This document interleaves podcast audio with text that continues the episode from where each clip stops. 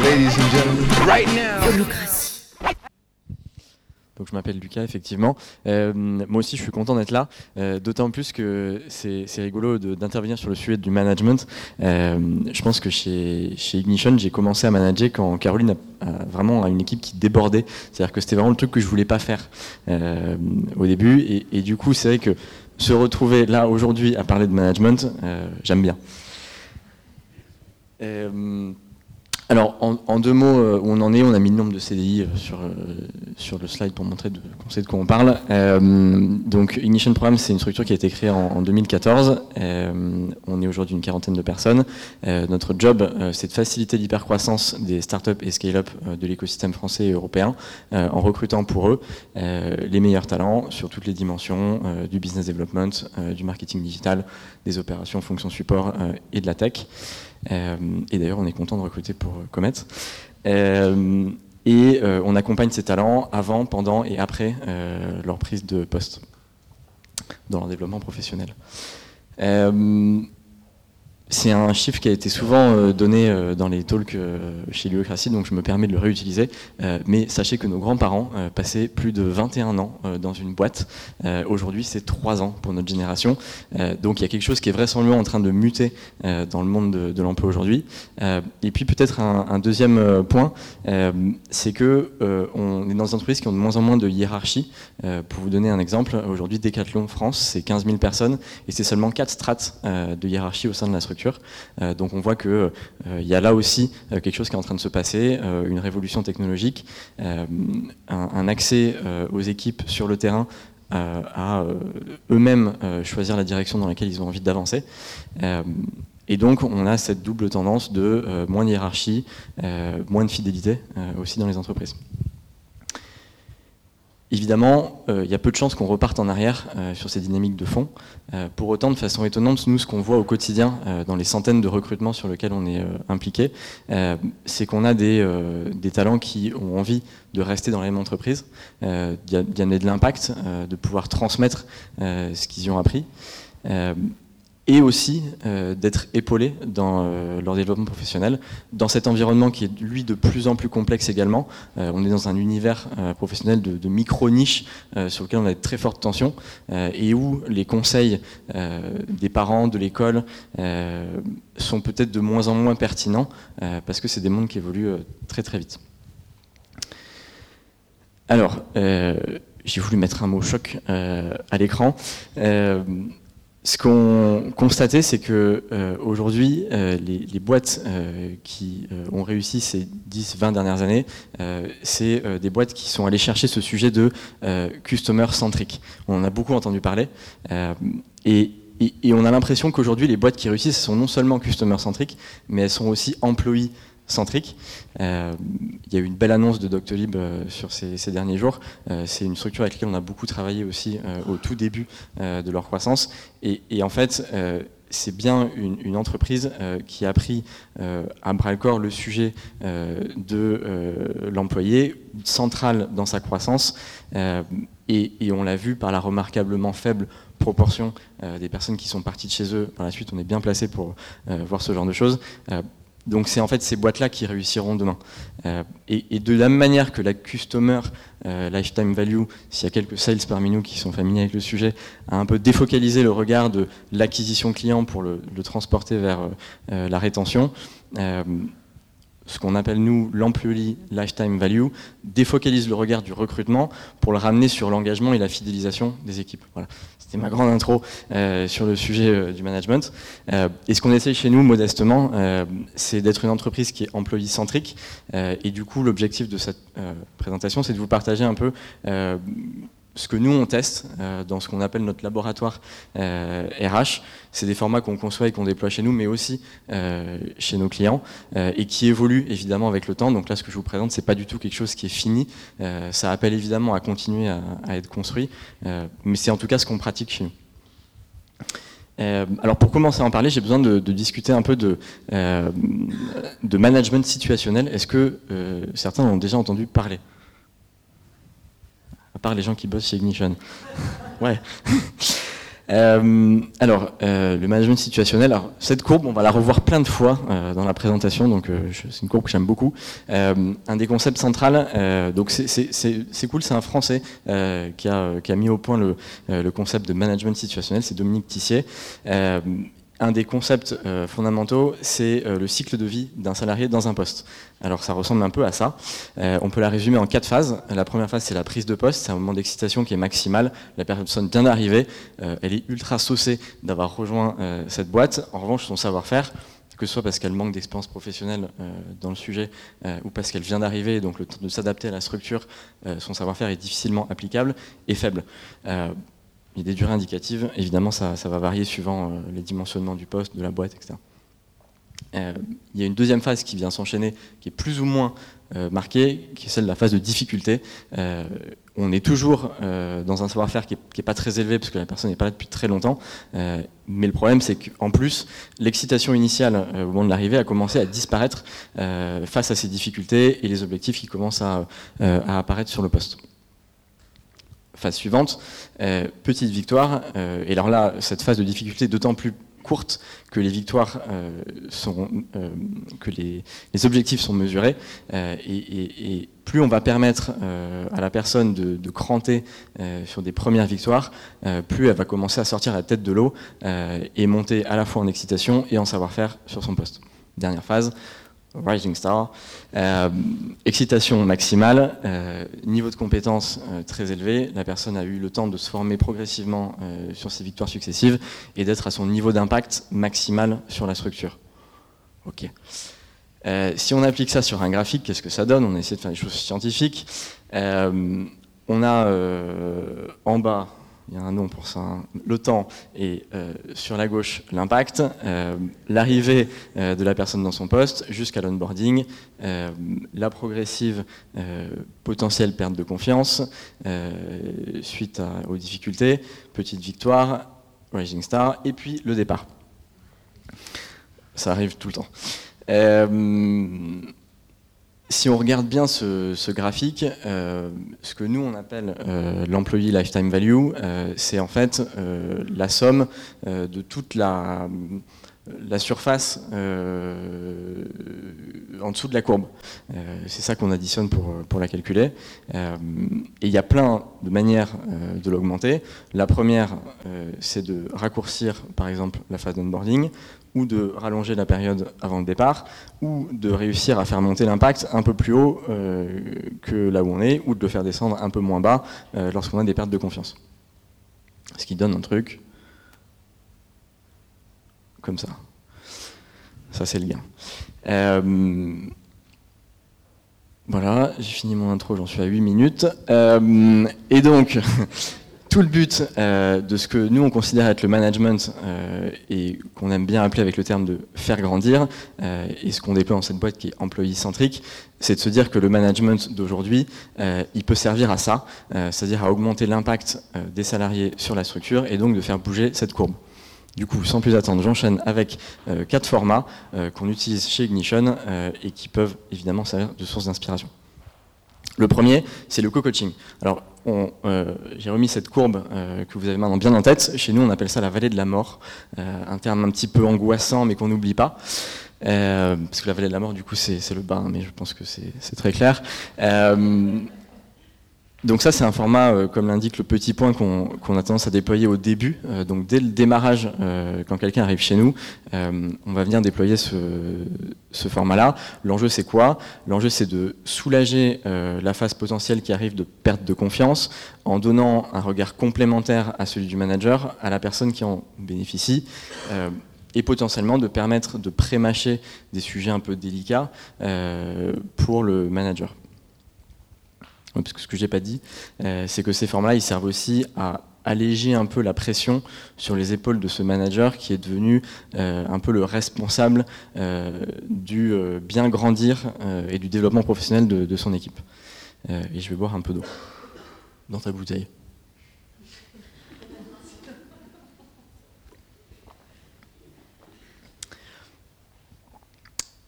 Par exemple, tout ce qui est là, je l'ai vécu. Euh, je suis quelqu'un de pas très analytique à l'origine.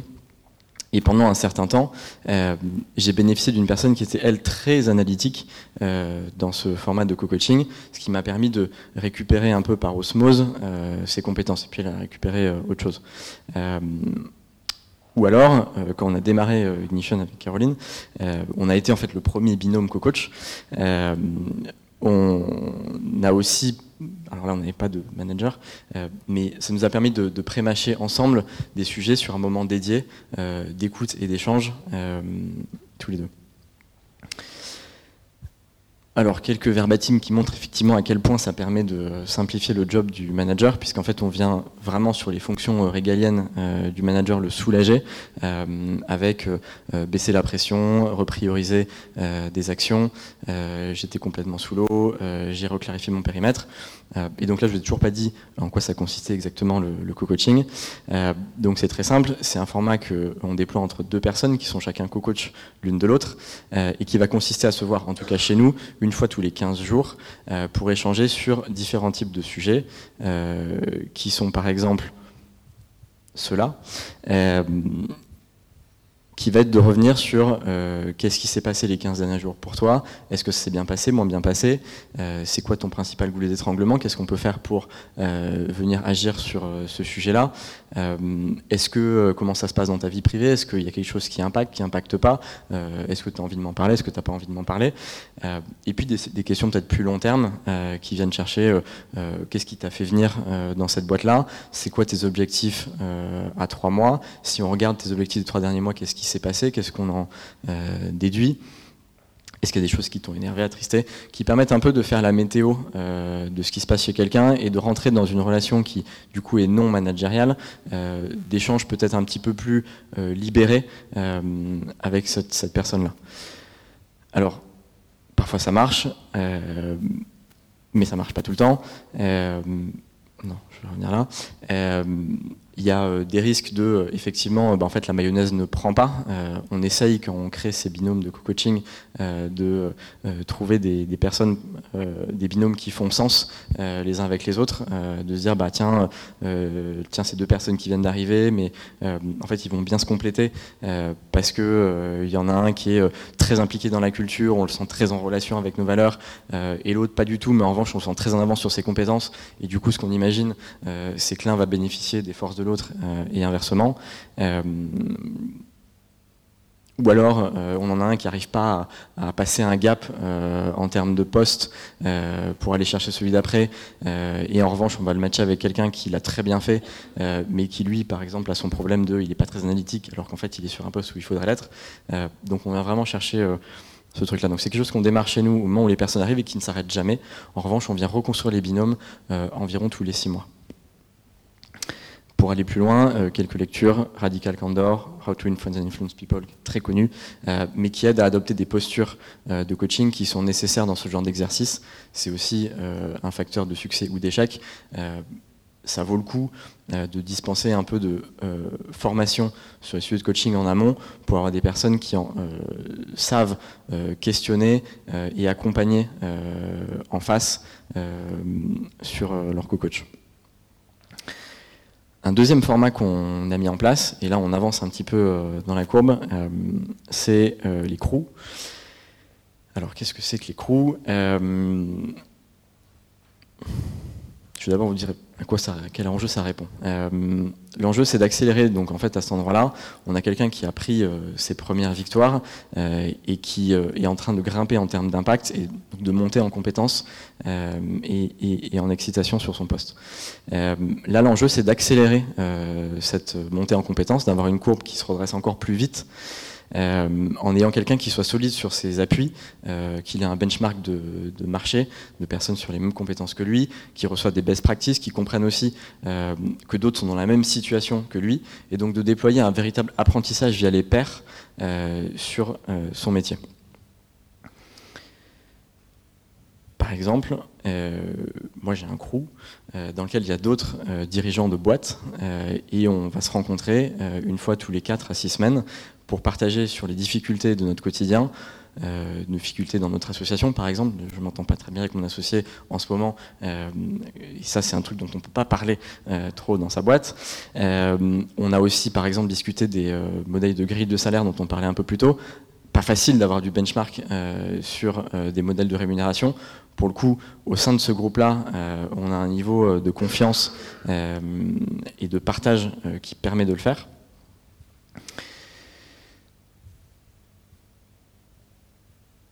Ça, c'est ce que je pense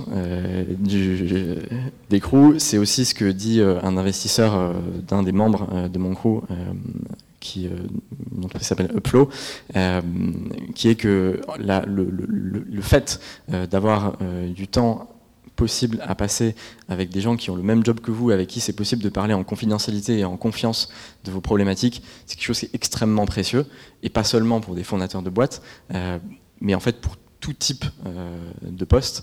Euh, et du coup, c'est ce qu'aujourd'hui, nous, on déploie sur des personnes qui sont à cet endroit du cycle pour leur permettre d'aller trouver des pairs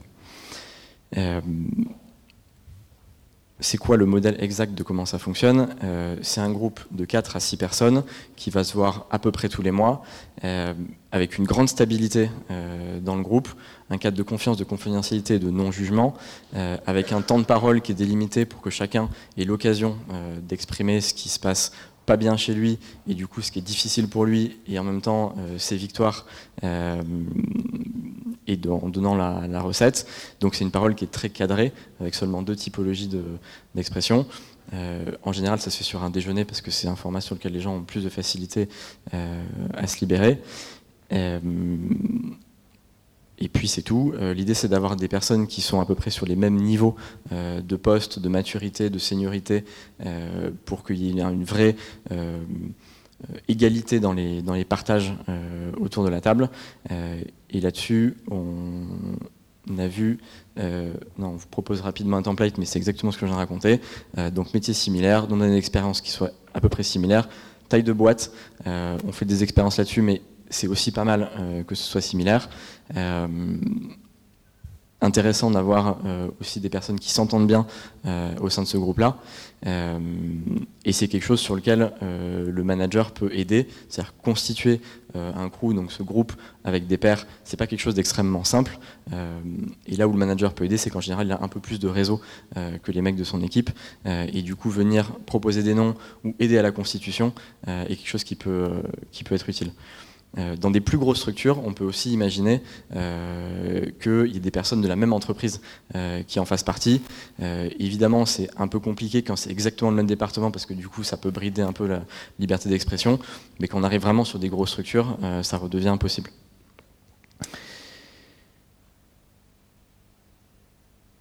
Autre format, c'est mon préféré, c'est ma spécialité. donc on est encore plus loin dans la courbe, en réalité, euh, sur ce concept du management situationnel, il y a à peu près il y a deux moments euh, seulement où, les, où quelqu'un va quitter euh, une, boîte ou un poste. c'est quand il est en bas de la courbe, c'est-à-dire qu'il n'arrive pas à cranter sur les objectifs de son poste et donc il reste dans sa zone de difficulté et n'y arrivant pas, il finit par partir. C'est très classiquement une bonne partie des périodes de de début de job qui sont non renouvelés, période d'essai. Euh, et puis il y a un deuxième moment où les gens s'en vont, c'est quand euh, ils sont au top de leur impact, euh, au top de leurs compétences, mais ils commencent à s'ennuyer parce qu'en fait ça roule sur le poste, ils se sentent un peu en zone de confort et ils vont chercher la difficulté ailleurs c'est l'horreur en fait de perdre les gens ici, mais c'est toujours ce qui se passe. Euh, donc c'est un moment où ça vaut le coup d'être particulièrement attentif. Euh, c'est typiquement quelqu'un qui euh, vient de passer une bonne année sur son poste, qui est bien, bien à l'aise dans ses compétences et dans ses résultats.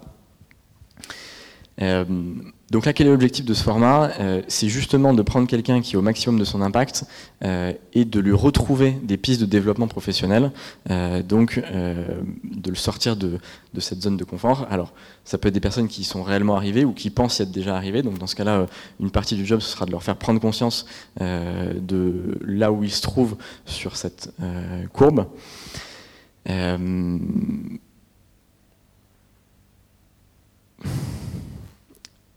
Je vous donnerai les exemples après. Euh, c'est quelque chose qui est potentiellement extrêmement impactant. impactant. L'exemple que je vais vous parler, je pense que c'est quelque chose qui a très fortement impacté le CA de notre boîte, parce qu'on a perdu quelqu'un qui était en haut de sa courbe, et ça fait mal en termes d'impact. L'ordre de mes slides a été revu à la dernière minute, par moi. Hein. À quoi ça ressemble du coup euh, L'idée c'est de se prendre un temps euh, avec la personne en question. Il faut que la personne qui dispense euh, ce format d'Himalaya ait, un, levier d'action sur la structure qui soit suffisamment fort pour pouvoir discerner ce qui va se situer à l'intersection des envies et des frustrations de la personne qui se retrouve un peu en haut de la courbe et des trajectoires de la structure, donc capable d'avoir une certaine maniabilité sur le business de ce qui est en train de se passer pour pouvoir que, que, ça se rejoigne. Et donc, euh, l'idée, c'est de partir vraiment, de lister toutes les envies, les frustrations la personne. Moi, je prendrais euh, classiquement un grand tableau Excel. je demande de préparer en amont.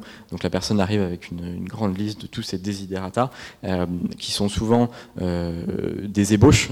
et l'idée, ça va être d'aller challenger, creuser, comprendre ce qu'il y a derrière, décortiquer ses frustrations et ses envies peut-être les regrouper euh, en différentes catégories, euh, et puis derrière venir les croiser euh, avec euh, les, perspectives qu'on a déjà dans l'entreprise ou celles qu'on a imaginées mais qu'on n'a pas suivies euh, jusqu'à maintenant. Ça peut typiquement être un cas de bah tiens euh, l'international, ça fait très longtemps qu'on veut y aller, mais en fait l'horreur de recruter quelqu'un c'est trop compliqué. et puis bah en fait on n'a pas envie de se séparer non plus de quelqu'un en interne, donc en fait on a plutôt mis le sujet de côté pour l'instant. Mais tiens puisque tu me dis que en fait tu adorerais bosser ton espagnol et que tu meurs d'envie d'aller habiter là-bas, bah peut-être qu'on va remettre le sujet sur la table. Euh, et l'idée, c'est qu'une fois qu'on a réussi à croiser ces envies, ces frustrations euh, avec les directions potentielles de la structure, c'est vraiment d'en dégager euh, une ou deux euh, trajectoires professionnelles à aller chercher. Ça veut dire qu'on va relancer un cycle d'apprentissage avec quelqu'un qui va revenir au début de la courbe en étant excitation maximale et en fait je sais rien faire parce que c'est hyper ambitieux, puis repasser dans sa courbe de vallée de la mort, difficulté, et puis progressivement recranter. Et puis quand il sera à nouveau haut, il sera temps de refaire un nouvel Himalaya euh, pour le relancer euh, sur un tour. On est à 22 minutes, je vais donc avancer. Euh, je peux vous donner un exemple très récent qu'on a eu chez nous là-dessus. c'est donc c'était le sujet d'international. On avait quelqu'un chez nous qui se positionnait un peu mollement, qui s'appelle Violette, sur le sujet de l'ouverture d'un pays qui s'appelle le Portugal, et où on sentait qu'en fait c'était quand même quelque chose de très difficile. Est-ce qu'elle avait vraiment envie d'y aller, pas envie d'y aller Et du coup, elle est passée à travers la moulinette de l'atelier Himalaya. et ce qui s'est passé, c'est qu'on lui a dit, bon en fait, euh, on lui a pas dit, mais on l'a forcé à faire un choix assez fort, c'est-à-dire qu'on a tracé une direction pour elle qui était de construire un nouveau business chez nous qui s'appelle SpineUp, qui est une formation au management qui marche très bien, que je vous conseille de faire, euh, qui réexplique un peu tout ce qu'on dit ici. Euh, et en fait, elle a du coup commencer par lancer ce nouveau business euh, et, trois mois plus tard nous dire en fait c'est très bien j'adore mais du coup vraiment ce que je veux faire c'est d'aller ouvrir le Portugal et du coup on lui a ouvert les portes de l'international et elle est partie la semaine dernière ouvrir le Portugal mais du coup là où on lui a créé un Himalaya c'est qu'on l'a relancé dans un cycle professionnel de ok je démarre un nouveau business au sein de la structure, c'est ambitieux pour moi, c'est quelque chose que j'ai jamais fait, euh, et du coup on retrouve de l'excitation et de la difficulté. Euh, et nous, on est sûr que derrière, on a quelqu'un qui veut vraiment, euh, qui fait des vrais choix dans son orientation et pas un choix par défaut de, ok, bon ben puisque j'ai pas d'autre idée, je vais partir ouvrir un pays à l'étranger. Dernier format, le mentorat. Alors à quel besoin euh, vient-il répondre euh, on le déploie actuellement sur des personnes qui sont critiques pour l'organisation. Alors ce que je m'étais noté, c'est que des personnes qui euh, ont un impact sur au moins 15% de notre business et qui, dans une de leurs évolutions de poste, typiquement parce qu'ils ont déjà fini un passage dans la courbe et repartent sur un nouveau cycle, sont dans cette phase de difficulté de bas de courbe. Euh, et du coup, on a quelqu'un qui est clé pour la structure en termes d'impact, qui se retrouve dans une zone de difficulté. Donc en fait, c'est particulièrement périlleux pour, euh, pour l'entreprise euh, dans ces moments-là. et du coup, là, l'idée, c'est d'aller chercher des profils très seniors.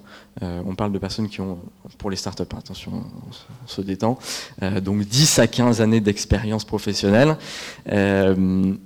et dont une bonne dose de, management euh, à l'intérieur, et qui vont pouvoir distiller euh, leur savoir-faire, leur capacité à prioriser, à reprendre pied, à installer pleinement quelqu'un euh, dans un nouveau poste qui vient d'évoluer, à leur contact ça répond aussi au problème des startups que recruter un profil expérimenté, ça coûte hyper cher euh, et qu'on se retrouve très souvent avec quelqu'un qui non seulement coûte hyper cher, mais en plus de recruter une équipe entière et n'est pas très opérationnel. Euh, et donc en fait, on vient chercher cet expérimenté sur probablement 10% euh, de son savoir-faire et le reste, on ne sait pas trop quoi en faire, ça coûte très cher et est-ce que l'argent est vraiment bien utilisé? Donc typiquement, nous, chez nous, on a maintenant des mentors euh, qui travaillent à 10% de leur temps euh, chez nous. On fait une économie qui est considérable en conservant des managers qui sont plutôt des profils juniors euh, et qui sont épaulés par ces profils très seniors au quotidien. Et du coup, quel est le format que l'on adopte avec ces profils-là? C'est quelque chose qui représente plutôt une, une timeline on a typiquement une première phase où ce qu'on aime bien, c'est d'avoir un, profil très senior qui vient au contact sur le terrain en shadow euh, sur ces profils clés, euh, explorer euh, comment se passe leur quotidien. Donc typiquement rentrer dans les relations managériales, faire des points one-to-one, des réunions, des meetings et regarder la manière dont ils gèrent globalement leur, leur travail. venir débriefer de cette première analyse euh, de euh, ce qu'ils ont vu, constaté, ce qui les a étonnés. C'est un peu le rapport d'étonnement. Euh, et en général, s'établit un, peu un plan d'action de ce sur quoi on va venir bosser derrière.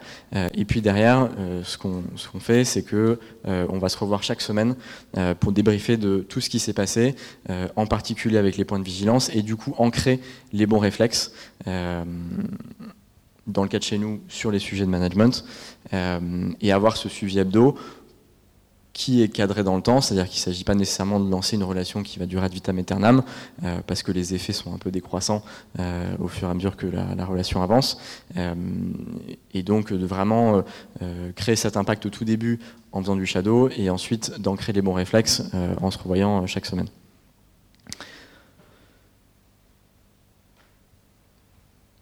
Le coût d'un format comme celui-là, on a mis les grosses économies. Euh, ce que ça nous coûte aujourd'hui, euh, c'est quelque chose comme entre 1000 euh, et 3000 euros par mois.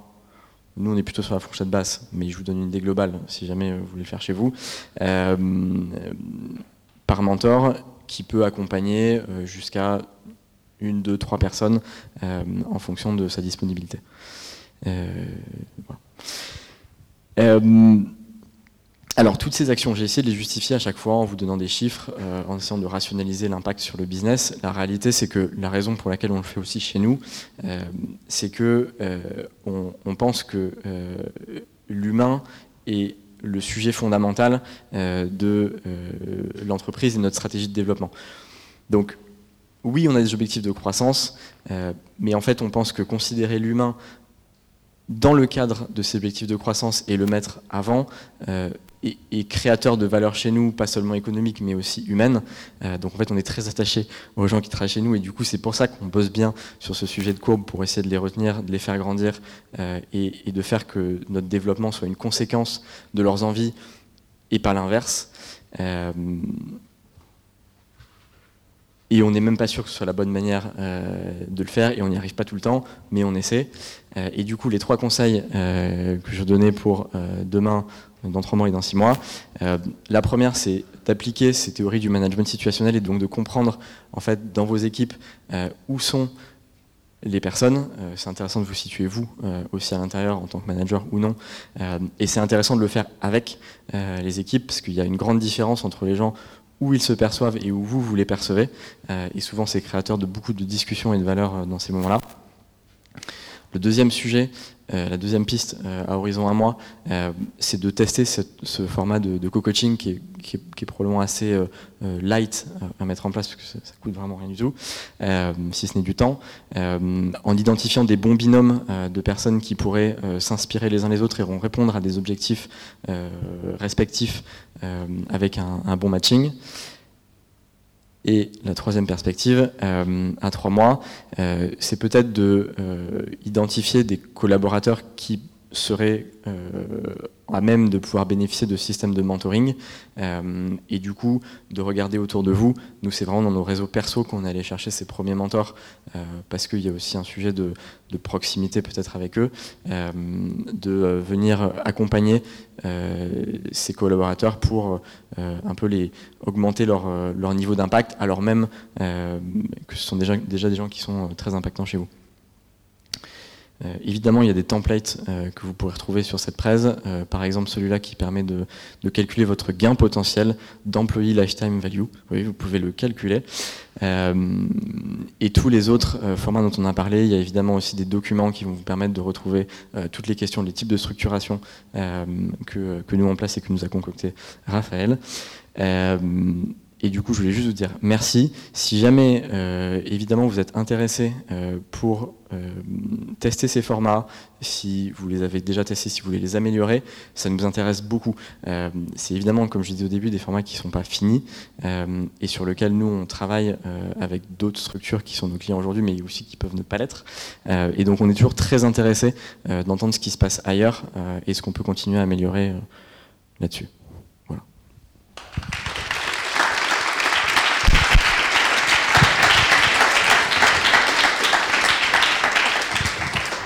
Merci beaucoup, du coup, euh, Lucas. Est-ce qu'il y a des questions?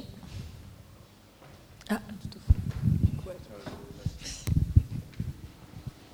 Où ça?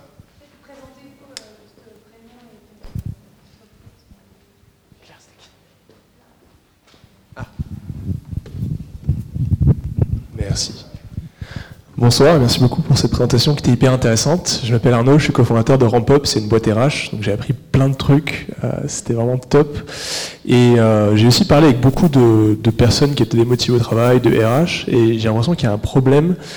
Euh, c'est aussi que dans les boîtes, dans les startups qui sont en train de scale, il y a une segmentation du travail, une segmentation des tâches, enfin une forme de taylorisme on prend l'exemple des ventes qu'on connaît bien, avec des personnes qui vont euh, euh, booker les rendez-vous, d'autres qui vont closer, etc.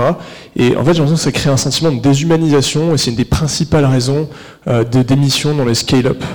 Et bon, je ne citerai pas de nom, mais il y a pas mal de startups qui ont vraiment eu une très forte croissance et qui ont connu une vague énorme de démissions, parce que justement, les gens, quand la, boîte a grossi, ils n'arrivaient plus à se retrouver dans ce modèle où chacun était dans une case et euh, avait une part de travailler sur une part de la chaîne de valeur qui est très faible.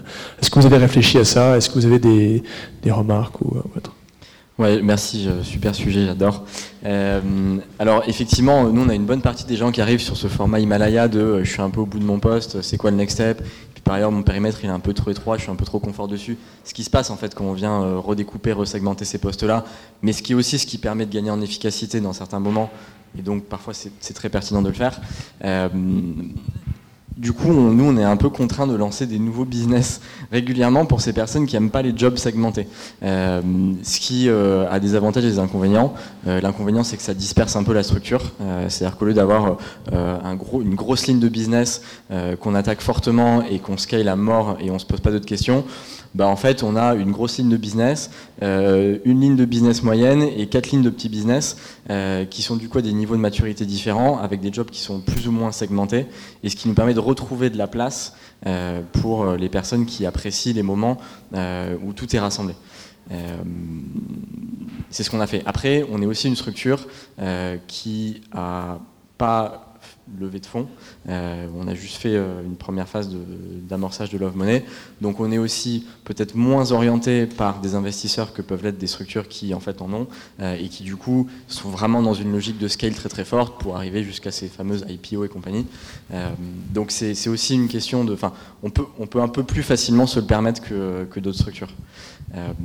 Et après, sur ce sujet de euh, découpage euh, des, postes, ce qui est aussi intéressant, c'est qu'on s'est rendu compte que, euh, en fait, on a eu des phases de la structure où c'était extrêmement pertinent de, découper les jobs.